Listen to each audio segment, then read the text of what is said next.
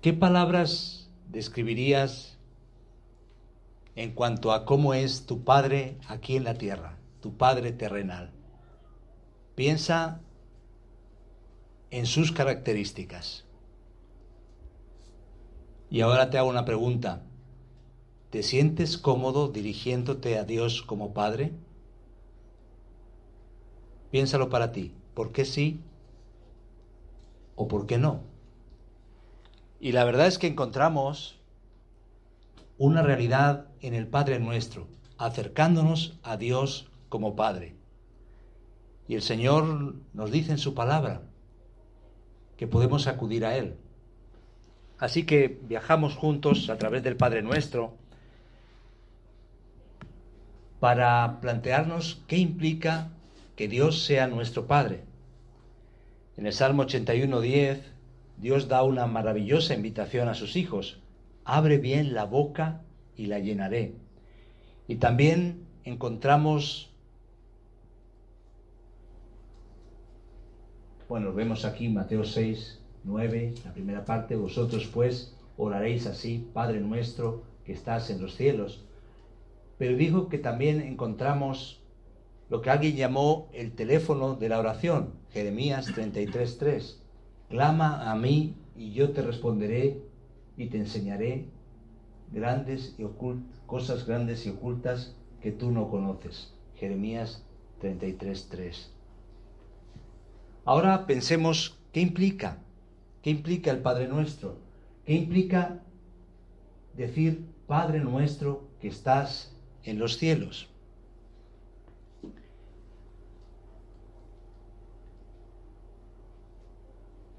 Y lo que vemos en primer lugar en cuanto a cómo acercarnos a Dios es que necesitamos en primer lugar reconocer que hemos sido adoptados por Dios como sus hijos. Y eso es importante. Y necesitamos aprender a llamar a Dios por su nombre y aprender a llamarle Padre. Pero en un sentido bíblico, solo le podemos llamar Padre a aquellos que somos sus hijos. Necesitamos venir por la fe en Cristo Jesús, venir a reconocer que necesitamos un Salvador y empezar esa relación con Él. La Biblia lo llama nacer de nuevo. Así que en un sentido todos somos criaturas de Dios, pero no todos somos hijos de Dios. Juan 1.12 dice, más a todos los que le recibieron, a los que creen en su nombre, les dio la potestad, el derecho, el privilegio de ser hechos hijos de Dios. Así que te pregunto, ¿puedes llamar a Dios como tu Padre? ¿Eres hijo de Dios? No se trata de venir a la iglesia.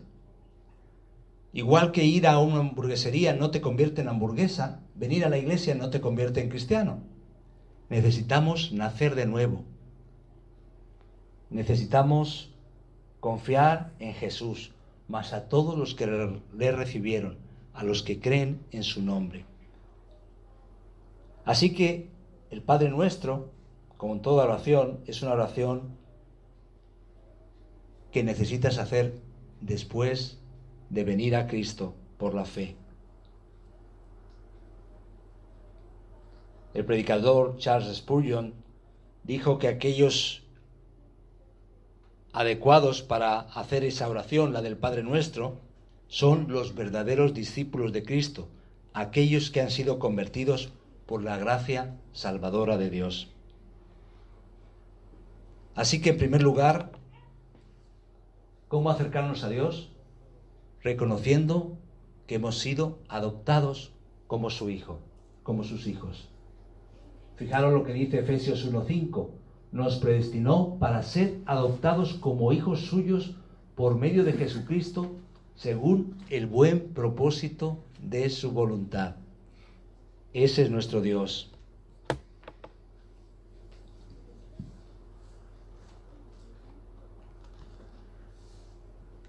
Ahora, ¿qué implica decirle Padre nuestro? nos estamos deteniendo primero en la palabra Padre. ¿Cómo acercarnos a Dios? Es verdad que el primer paso es reconocer que somos hijos suyos cuando hemos creído en el Señor, pero también el segundo paso es confiando en Él como tu Padre. Y ahí es donde, por eso os hacía esa pregunta, ¿cómo relacionamos la idea de nuestro Padre terrenal con la idea de Dios como nuestro Padre? Porque muchas veces ese concepto nos juega malas pasadas. Porque quizás muchos de nosotros no tuvimos un padre o no tuvimos un padre adecuado. Quizás otros sí, así que para los que sí, no sería tan difícil relacionarse como un padre o como Dios como padre, quiero decir. Pero no obstante, es un reto y es un desafío. Cuando llamas a Dios Padre, estás diciendo que hay uno en el cielo que escucha, conoce y comprende tu situación, mi situación, y, se preocupa por ti. Todo lo que un buen padre en la tierra haría por sus hijos, eso es lo que Dios en el cielo hace por sus hijos. Así que cuando dices Padre nuestro, Padre nuestro que estás en los cielos, estás proclamando que Él tiene la autoridad y el poder para escucharte y ayudarte cuando oras. Piénsalo por un momento. Los hijos, por el hecho de ser hijos, tenemos un vínculo con nuestro Padre. Piensa quizás en una reunión familiar o en una situación si tu hijo, cuando sobre todo eres pequeño, te tira del pantalón, no le vas a decir, ahora no, hijo. De alguna forma, tu hijo tiene audiencia inmediata. Y si no, se encargará de él, se encargará, se él de ello y pegará un grito para hacerse notar. Pero tenemos acceso a nuestro Padre y lo podemos hacer de manera confiada. Ahora, piensa que incluso en medio del funcionamiento del universo, Dios es capaz de pensar en ti y en mí. Se preocupa de ti y de mí, de nuestras necesidades. Aún en medio de los planetas, aún en medio de las leyes de la naturaleza. Él se fija en los seis mil, y más millones de habitantes de este planeta, con todas sus preocupaciones.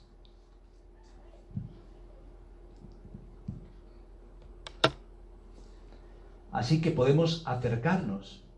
Por eso dice Hebreos 4:16, acerquémonos pues confiadamente al trono de la gracia para alcanzar misericordia y hallar gracia para el oportuno socorro. Ese es nuestro Dios. Por la obra de Jesucristo es que tenemos libre acceso a la presencia del Señor.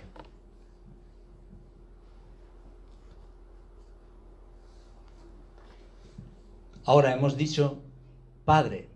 Padre cuando nos damos cuenta que hemos sido adoptados. Padre por ese derecho especial de confianza y de acceso a nuestro Padre pero hay algo más. Padre nuestro. ¿Cómo acercarnos a Dios? Como familia. Porque no oramos solos. Esa es una buena noticia. La clave para comprender el Padre nuestro es comprender qué significa esta frase. Padre nuestro que estás en los cielos. Estamos reconociendo que no es una oración privada, aunque el Señor nos anima a orar en lo privado. Pero no es una oración solas, a solas, quiero decir, porque no oramos solo. El Padre Nuestro no es una oración privada. ¿Os habéis fijado en el Padre Nuestro las palabras yo, mí, mío? ¿Dónde aparecen? No aparecen.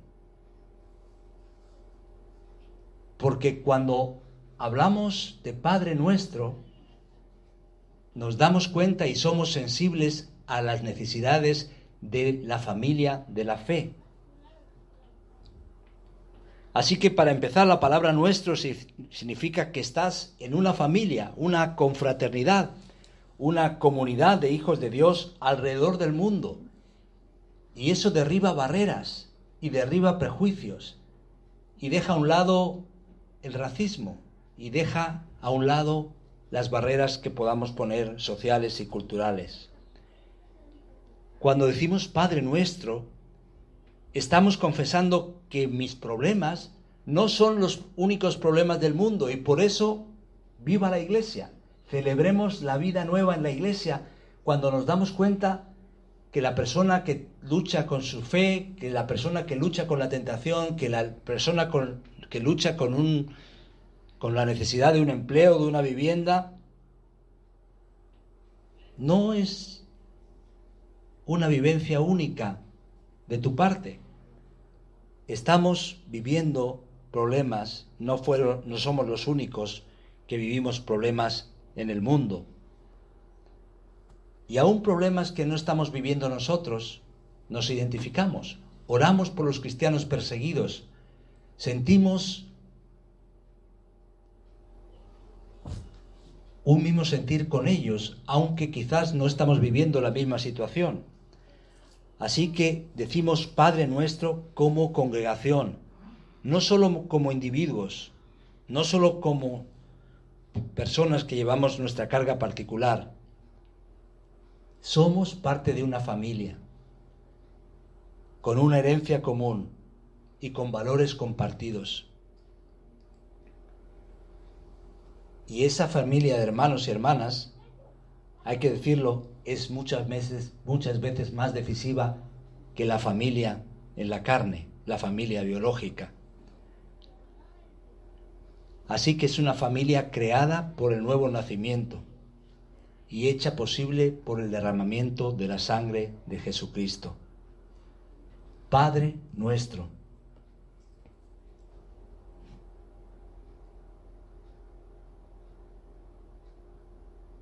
que estás en los cielos. ¿Cómo acercarnos a Dios? También, en cuarto lugar, reconociendo su poder y autoridad. Y ahí es donde la dimensión de los cielos se nos queda lejos. Pensamos que es una frase hecha. Pensamos nosotros vivimos en la tierra, pues Dios estará en el cielo. Pero cuando dice en los cielos, se está refiriendo a ese centro del universo, a la sede de la autoridad, poder, dominio y grandeza. Así que sí, yo estoy aquí, pero Dios está en control. Él tiene el poder, Él tiene la autoridad. Cada rincón de la galaxia, cada planeta, cada situación, por más lejanas que nos parezca, podemos pensar que Dios está en control.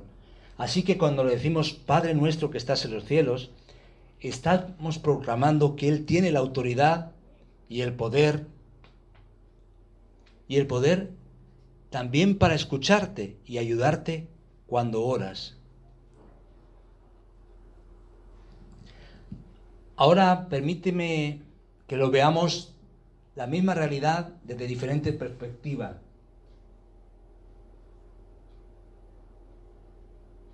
Ahora recuerda, cuando dices Padre nuestro que estás en los cielos, lo hemos dicho, estás proclamando que Él tiene la autoridad y el poder para escucharte y ayudarte cuando oras. Así que la próxima vez que digas Padre nuestro que estás en los cielos, date cuenta, primero si eres hijo de Dios y puedes llamarle Padre, si tienes la confianza y dejas a un lado la, duda, porque el que te escucha es tu Padre, y también si te das cuenta que Él tiene toda la autoridad y el poder para escucharte, y le dices, Padre nuestro, que estás en los cielos, y aparte te das cuenta que no estás solo, como decíamos. Ahora, con todo esto, ¿cómo nos acercamos a Dios como nuestro Padre? Fijemos en algunos énfasis. Padre nuestro, fijémonos en nuestro, nos habla de comunidad, de familia, de que no estamos solos. Padre nuestro, enfatizando en Padre, nos habla de familia. Y en el cielo nos habla de autoridad. Ahora podemos ver desde otra perspectiva. Nuestro significa que no oro solo. Padre, que no me quedo solo. Y en el cielo, que no lucho solo. Quizás dices, suena más o menos a lo mismo, pero hay matices, ricos matices que te dan esperanza, porque no estás solo, no luchas solo, no oras solo. Nuestro Padre que está en el cielo. Pero también nuestro, digámoslo de otra manera, significa que oro con los demás. Y por eso enfatizamos la oración los unos con los otros. Padre nuestro, le ruego a aquel que se preocupa por mí, está implicado en mi vida, le importo. Pero también que estás en los cielos, le pido a aquel que tiene el, no solo que le importo, sino que tiene el poder y la capacidad para ayudarme. Así que todo esto me ayuda y me lleva a decir, no estoy solo. Cada palabra es importante. Nuestro te abre la capacidad y la perspectiva de lo que está pasando en el mundo, de las personas que, como tú, están siendo salvadas por el Señor. Padre te anima a creer, a creer que a Él le importa, porque es tu Padre. Es ese derecho, ese libre acceso. Padre te anima a creer que a Él le importa. Y en el cielo significa, piénsalo bien, que no tienes un problema que Él no pueda controlar. ¿Puedes decir con, decirlo conmigo? No hay un problema que Dios no pueda controlar. No tienes una necesidad en tu vida que Él no pueda satisfacer porque es un Padre celestial que escucha y responde a las oraciones.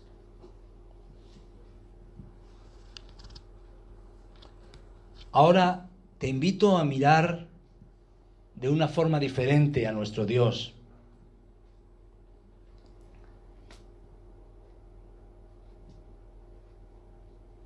acercándonos a Dios de una manera diferente.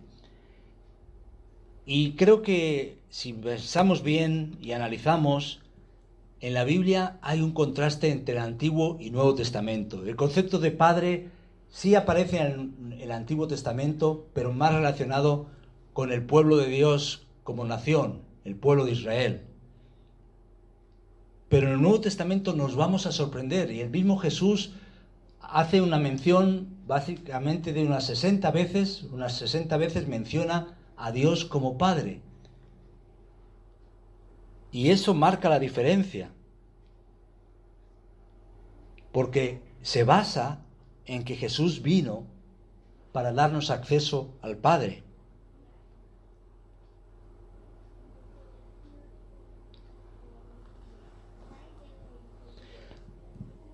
Ahora, algunas otras consideraciones. Cuando decimos Padre,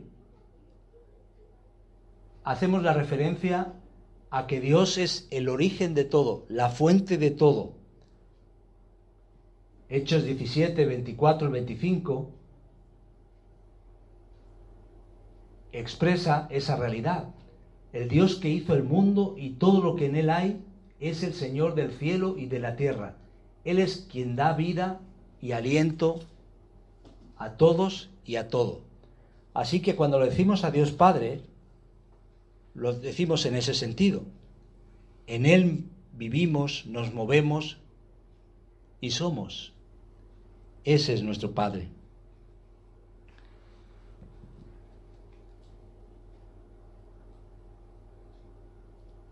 Pero también estamos hablando de la autoridad como Padre. Hay que reconocerlo. Él es Dios y yo no lo soy. Y a veces el tema es que con la preocupación jugamos a ser Dios. Jugamos en las decisiones a ser Dios. Pensamos que Dios no está y actúo yo. Y así me va, ¿verdad?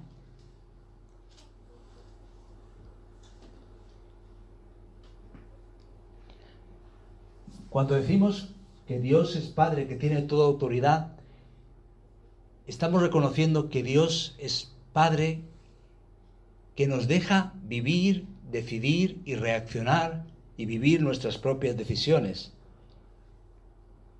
Como alguien dijo, no debemos actuar como niños mimados, consentidos, cuando estamos contrariados, cuando las cosas no nos encajan.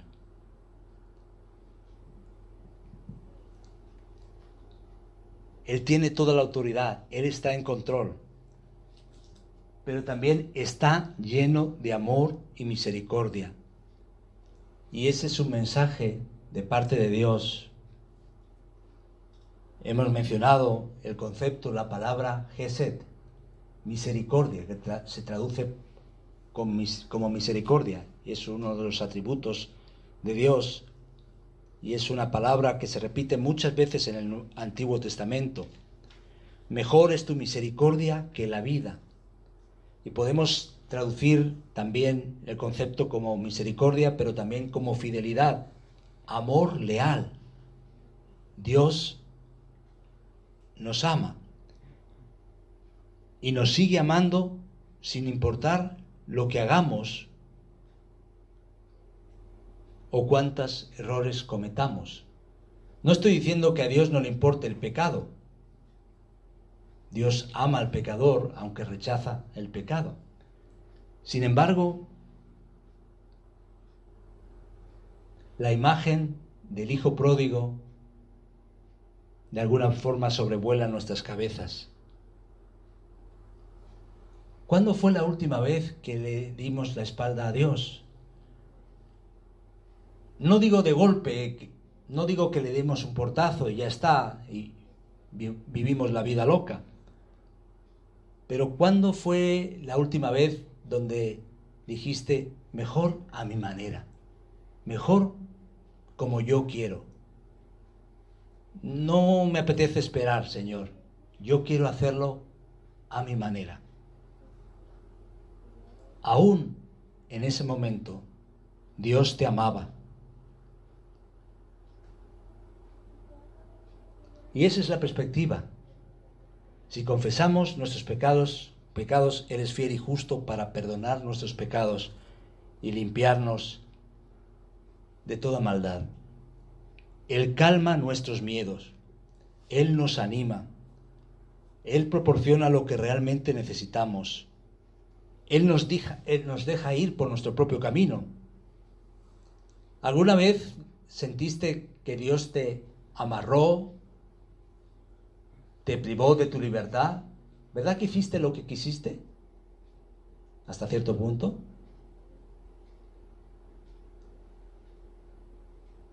Como el hijo pródigo, se fue de casa, pero está con los brazos abiertos para verte regresar del país lejano.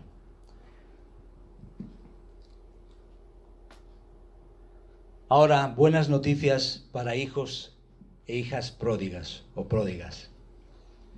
Y ahí es donde Lucas 15, os animo a leer en casa, versículos 11 al 32, es la historia del hijo perdido, aunque los dos hermanos estaban perdidos a su manera. Pero es interesante que se enfatiza en este, todo ese capítulo la oveja perdida, la moneda perdida, pero también el hijo perdido. Y va encreciendo, va hacia un clímax. Y es interesante conocer la historia. Lo conocemos como la parábola del hijo perdido. Se trata de un joven que tomó una decisión tonta, estúpida, podríamos decir. Lo tenía todo y se le ocurre irse de casa e insultar a su padre pidiéndole la herencia y avergonzándole a él y a toda la familia. Así que fue una decisión tonta. Exige la herencia, se la gasta, pero llega el momento en que toca fondo y tiene que comer la comida de los cerdos. Y en medio de esa situación, él llega a reconocer, Padre, he pecado contra el cielo y contra ti. Y hay varias cosas que hace. Recobra el sentido, se da cuenta de lo que ha hecho y ha sido. Decido volver a su padre. Ensaya incluso mentalmente, le diré cómo va a confesar su pecado, cómo se va a dirigir a su padre. Y en cuarto lugar, se levanta de la pocilga y emprende ese largo camino a casa. Y ahí está el padre. ¿Puedes pensar cómo se sentía el padre? Porque el padre, muchas veces no pensamos en, en cómo se sentía, se sentía posiblemente avergonzado desde el día que se fue su hijo. Esa era una afrenta.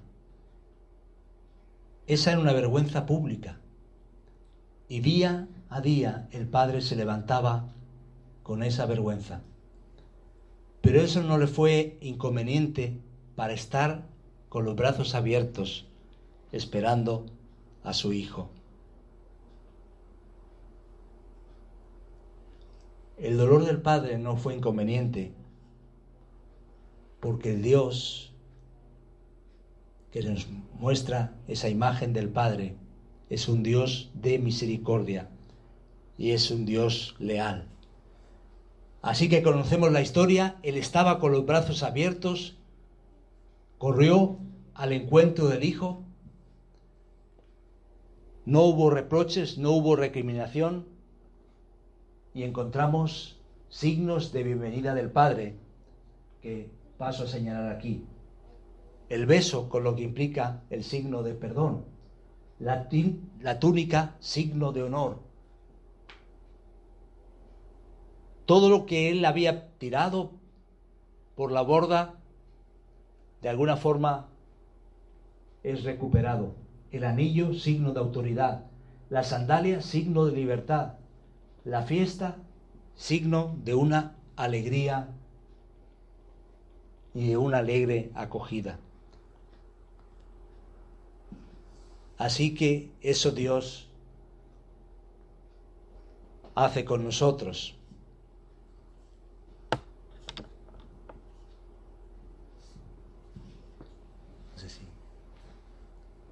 Creo que se salió una imagen.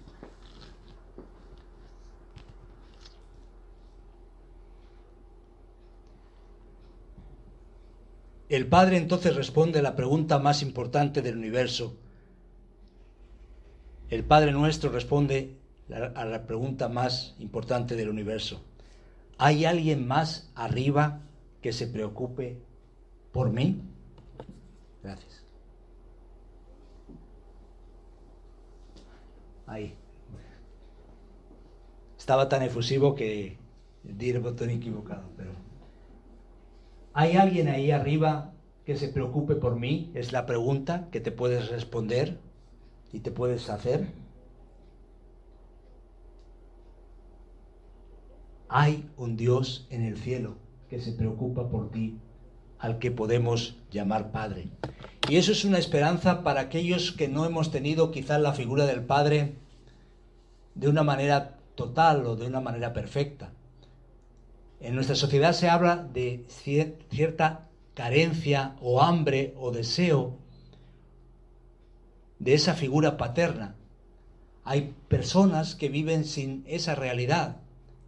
Y cuando pensamos en un Dios como Padre, un Padre perfecto, un Padre amoroso, suple todas las necesidades. Y eso se ejemplifica en esa realidad del Hijo pródigo. Dios está con nosotros. Hay un Dios en el cielo que se preocupa por ti y podemos llamarle Padre. Así que Dios puede sanar quizás tus rencores, tu dolor. Si no tuviste un Padre adecuado o un Padre amoroso, Él puede ser tu Padre.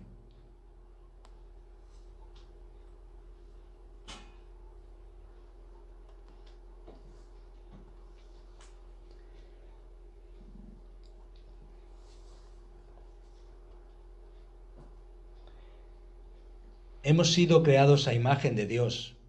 Y es verdad que esa imagen de alguna manera ha sido deteriorada por el pecado desde el Edén.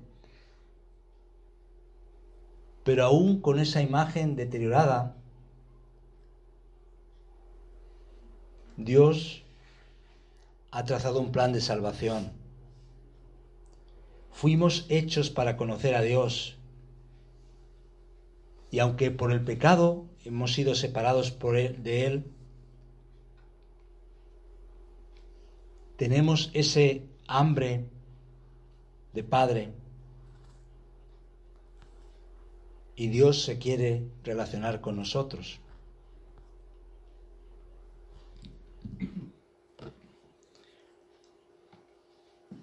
Por eso podemos decir, Padre nuestro que estás en los cielos todo lo que Dios tiene para nosotros y lo que es para nosotros está envuelto en la palabra Padre. Y es el Señor el que puede dar perdón, restauración y sanidad completa a cada uno de nosotros. Ahora pensemos todo lo que implica y hemos visto que es un Padre con toda la autoridad, con toda la confianza, que es nuestro, que no estamos solos, que está en los cielos, que tiene todo el control, tiene todo el poder. Podemos decirle, Señor, me acerco a ti. Y si es tu Padre nuestro, Padre mío, Padre nuestro, que estás en los cielos, es momento de creer de nacer de nuevo, de poder estar seguro que le podemos llamar Padre. Pero si ya lo hemos hecho, es momento de confiar en el día a día. ¿Por qué te afanas? ¿Por qué me preocupo? ¿Por qué me agobio y por qué me aflijo si Dios es mi Padre? Ahí es donde tengo que reconocer y pedir perdón cuando pierdo la perspectiva. Y si es mi Padre, ¿a qué esperas? ¿A qué espero? Necesito crecer y cultivar esa relación con Él. Las imágenes que he puesto son las imágenes de un padre y un hijo a edad temprana. Pudiéramos poner imágenes de padres e hijos a otros niveles y a otras edades. Pero a veces la correspondencia no encaja, porque a veces quizás cuando crecemos puede estar nuestra relación cercana con nuestro Padre o puede estar distante. Pero la idea es que podamos crecer en una relación con nuestro Padre que está en los cielos. Por eso te invito a tomar unos momentos de oración. Hoy nos hemos centrado en Padre nuestro que estás en los cielos, con todo lo que implica. Y la pregunta es, ¿crees? ¿Has nacido de nuevo? ¿Has confiado en Jesús como tu Salvador?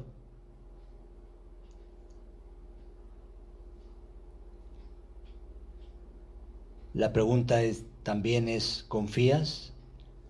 De una manera real y práctica en cada momento. ¿Y estás creciendo y cultivando esa relación con Él?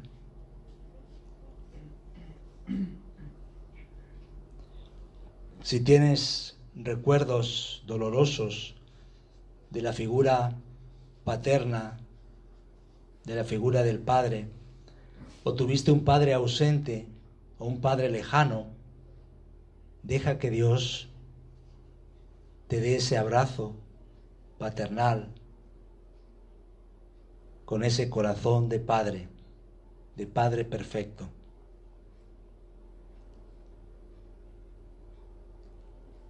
Y dale gracias por ser parte de la familia, de la fe. Pero si no has dado ese paso, te invito a que lo des, a confiar en Jesús como único Salvador.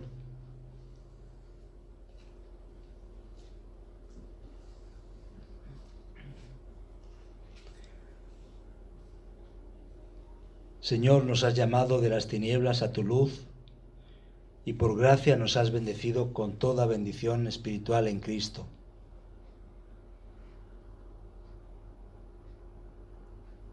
Todas las cosas son nuestras porque todas las cosas son tuyas y nosotros somos tus amados hijos. No reclamamos ningún mérito propio, sino que nos aferramos a la justicia imputada de tu Hijo, el Señor Jesús.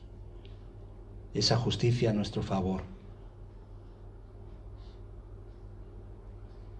Y nos atrevemos a decir, Padre nuestro, porque Jesús nos lo mandó y con su propia sangre abrió el camino a tu misma presencia. Te damos gracias por ese privilegio de llamarte Padre. Ayúdanos a gozar esa relación, a cultivar esa relación. En el nombre de Jesús. Amén.